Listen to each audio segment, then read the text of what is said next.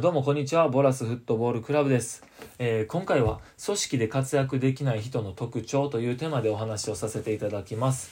あの、はじめね、タイトルをサッカーが下手な人の特徴にしようと思ったのですが、まあこれってサッカー以外でも当てはまるよねって思って、組織で活躍できない人の特徴というテーマにしました。あの、個人でお店を経営している人や、え個人スポーツをしている人にはあまり関係のない話なんですが、まあ、組織に所属している人にはね、めちゃくちゃためになる話だと思います。えーぜひ最後まで聞いてください。よろしくお願いします。えー早速なんですが、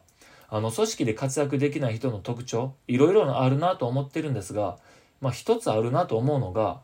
その組織が掲げている目的や目標を見失う人です。もう一度言いますね。その組織が掲げている目的や目標を見失う人です。これどういうことかというと、あの、企業やチームといった組織にはね、必ずこう目的と目標があって、そこに向かってこう集団でいろいろこうやっていきますよね。組織の中にいる人っていうのは、まあ一つの生き物の細胞みたいな役割をしていて、この一つ一つの細胞は目的があって動きますし、目標を達成するためにこう協力していきます。あの、組織で活躍できない人っていうのはね、細胞で言うと、こう自分の役割を全うできずに、違った動きをする感じです。あの、詰まるところ、勝手な動きをするんですね。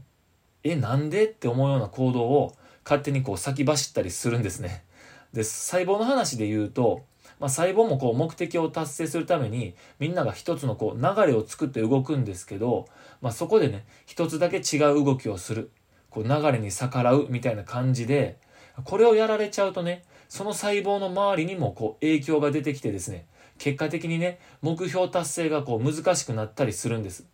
でね、じゃあどうしてこう勝手な動きをするんだろうって考えた時に、あの、やっぱりこういう勝手な行動をしてしまう人って、まあ悪気があってやってるわけじゃないんですね。こう頑張ってはいるんです。で、ここがある意味ね、まあ、たちが悪いんですが、こういう勝手な人たちって、チームのことを考えた時の、今やらないといけないこととか、まあ、やるべきことっていうのを見失うんです。で、自分にこう勝手にね、自分でやることっていうのを生み出してしまうんですね。つまり、チームのために頑張るんじゃなくて、自分のために頑張ってしまうんです。で、例えば、サッカーチームにおけるこう目的、目標ってあるじゃないですか。クライフやこうグアルディオラの時代のバルセロナって、あのボールをチームでこう保持して敵陣深くまで攻め込んでこう常に攻撃的なこうポゼッションフットボールを見せてね勝つっていうのが目的だったじゃないですか。でとことんこう中央突破にこだわってショートパスをこうバイタルエリアに差し込みながら攻撃をこう成立させていくっていう感じです。そしてあの勝利をね掴み取るっていう感じですね。でこういった目的や目標から選手たちはね自分に与えられた役割とか、まあ、つまり仕事ですよねこれを忠実にやっているんです。でトレーニングではそういった自分に与えられた役割や仕事をこう全うするために必要なね力を伸ばそうとしてこう努力していきます。でバルセロナの中盤の選手であれば、まあ、例えばねパスコースを作り続けて味方をサポートしながら攻撃のこう組み立てがうまく行われるようにボールを受けてショートパスをさばいていくっていう必要があってそのためにこうトレーニングで例えばワンタッチパスの精度を高めたりディフェンダーの間を通すためのテクニックとかあとはねインサイドキックのこうキック力を高めたりします。でこの時にねバルセロナの中盤の選手がロングパスのトレーニングとか裏のスペースにこうダッシュで抜け出す2列目からの飛び出しのトレーニングをしていたらまあ見当違いもいいとこですよね。で話を戻すとこう目的や目標を見失う人の多くはこう勝手に自分の課題自分ができていないことっていうのを設定して勝手にこう解決方法を決めてしまうんです。でこれ自分が勝手にやりたいことをやってるだけのただの自己満足でしかなくって組織においてはねめちゃくちゃ邪魔でしかないんですね。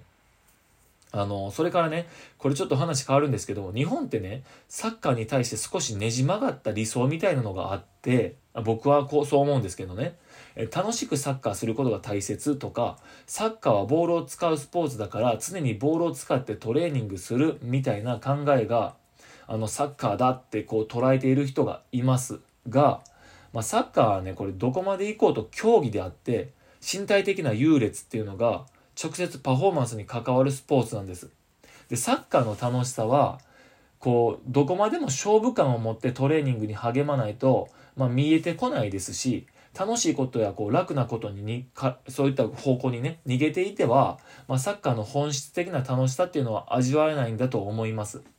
身体的なこう優劣がね直接パフォーマンスに影響していくんで、まあ、アスリート的にね走り込んでスタミナをつけたりそしてフィジカルを強化してね体を強くしたりそれからスピードを高めるためにアジリティのトレーニングをしたりすることっていうのが必要になってくるんです。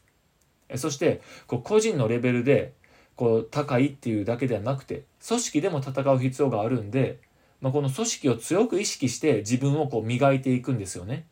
これ僕何が言いたいかというと多くの人が嫌うようなトレーニングこそサッカーにおいては実用的であるっていうことです。えつまり自分でね勝手にこう設定した楽しい課題とか楽しいトレーニングっていうのはまあ結構な確率で意味ないよっていうことなんです。その点これ理解しておいた方がいいです。であのクラブのレベルが上がれば上がるほどねこれつまり組織のレベルが高くなればなるほど組織のためにこう一人一人が行動しているっていうことが多いです。というかね組織のために自分の良さを発揮していける人っていうのがレベルの高い人材価値の高い人材なんだと思います。でここからねじゃあ具体的に組織のためにこう活躍できる人になるためにどうするかっていう話をします。組織のねこう目的や目標を見失わないようにするためにこうどうするのか組織というものをチームというものを強く意識するためにどうするのかずれないためにどうするのかっていう話です。でこれね結論ねちゃんと人の話を聞くっていうことをやるのが大切です。あの自分で勝手に思い込まないっていうことです。僕はこれを何度も何度も言ってるんですがこれってめちゃくちゃ大切ででもできないできていない人っていうのが多いんですね。あの自分にはねどんな役割があってどんな仕事をしないといけないのかそして今の自分には何が足りなくて力をつけるためにどんなことに取り組めばいいのかそういうことをね、監督やコーチから聞くんです。しっかり聞くんですね。自分で考えるなんてことをやって答えにこうたどり着くと思います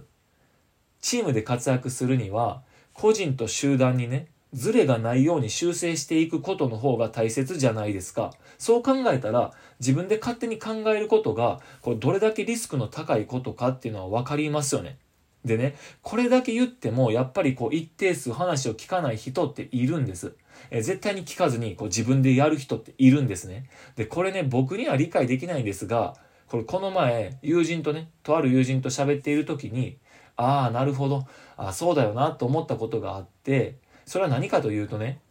これまでは僕ね、サッカーが下手なのに、これどうして監督に聞かないんだろうって思っていたんですね。えでもこれね、下手なのに聞けないのではなくて、聞けないから下手なんですよね。聞けないっていうことが下手になる原因そのものなんです。つまり僕らの結論っていうのはね、聞けない選手って絶対下手だよねっていうことです。あの、聞けないところが選手としてのレベルの低さをね、はっきりと表しているんだと思います。上手い人ってやっぱりこう学学び上手でちゃんと聞いてね効率よくステップアップしていきますよね。まあこういったところをね意識してやっていけるかどうかっていうのでやっぱり自分をこう一流のレベルまで上げていけるのかプロのレベルまで上げていけるのかっていうところにつながっていくんだと思います。ではね、最後に僕からのアドバイスをさせていただきます。あの、今このね、ポッドキャストを聞いている人の中で、まあ考えを改めね、人に聞くっていうことをやろうと思っている、もしくはやり始めている人がいると思いますが、ここでも下手な人って間違いを犯すので要注意なんです。え下手な人っていうのはねやっぱりここでもずれていて聞き方でね間違うんです。教えてください。悩んでますの聞き方がいいじゃないですか。というか普通じゃないですか。謙虚な姿勢で聞けている人ってこうやって聞きますよね。守備の時のあの体の向きについて教えてくださいとか素早いサイドキックが蹴れないんで悩んでますっていう感じですよね。教えてください。悩んでますっていう感じですよね。ですがこれね間違っている人っていうのはなんで〇〇なんですか？とか、どうして〇〇なんですか？って聞いちゃうんですね。これもうね、わかると思うんですけど、不満や自分の考えにこう、どう合わせたいかっていう、こう、下心で溢れてますよね。これって謙虚さゼロじゃないですか。やばいですよね。これはね、不正解なんです。この聞き方は正直センスないです。あの、だってね、これ、例えば、まあ、なんでバックパスなんですか？とか、なんでロングパス蹴ったらダメなんですか？とか、どうして挨拶が大切なんですか？っていう、こういう聞き方ですよね。これ不満でしかないですよね。えこれってね、じゃあ答え、まあね、丁寧に答えてもらった後、じゃあその後どう反応する気なんでしょうねっていうことです。こういう質問というか疑問というか、まあ、不満を投げかけた人って答えてもらった後のこともまあ全く考えてないんでその結果ね答えてもらった後最後に「あはい」とか「ああ」とかで終わるんですね。じゃあ具体的にどうすればいいのかっていう話まではたどり着かないですし具体的なやり方などにこうまあね話が進んでいってで教えてもらうこともできないですしで次に生かすこともできないこれじゃ全くうまくならないですよね。これ聞いたとは言わないんです。で、人として成長していかないと、組織で活躍することも価値あるこう人材になることもできないですよね。組織でこう活躍できない人って、まあ、結論ね、教えてもらうのが下手な人なんです。教えてもらうのが下手だから、組織の目的や目標を見失っちゃうんですよね。えまずはこう聞くこと。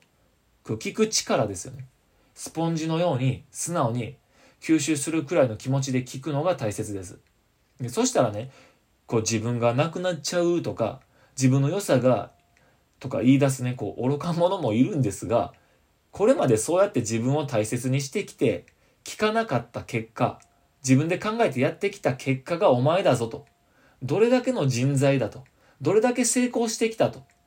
自分で考えてきた。その結果がお前なんだから、もっと結果出してる人から聞けよって思います。まあ、どっちが正しいか見たらわかるやつですよね。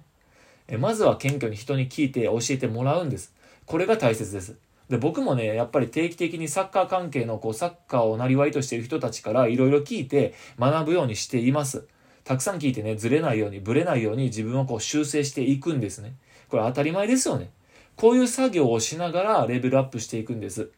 まあね、僕も頑張ります。まあ皆さんも頑張ってください。まあそれではまたお会いしましょう。さよなら。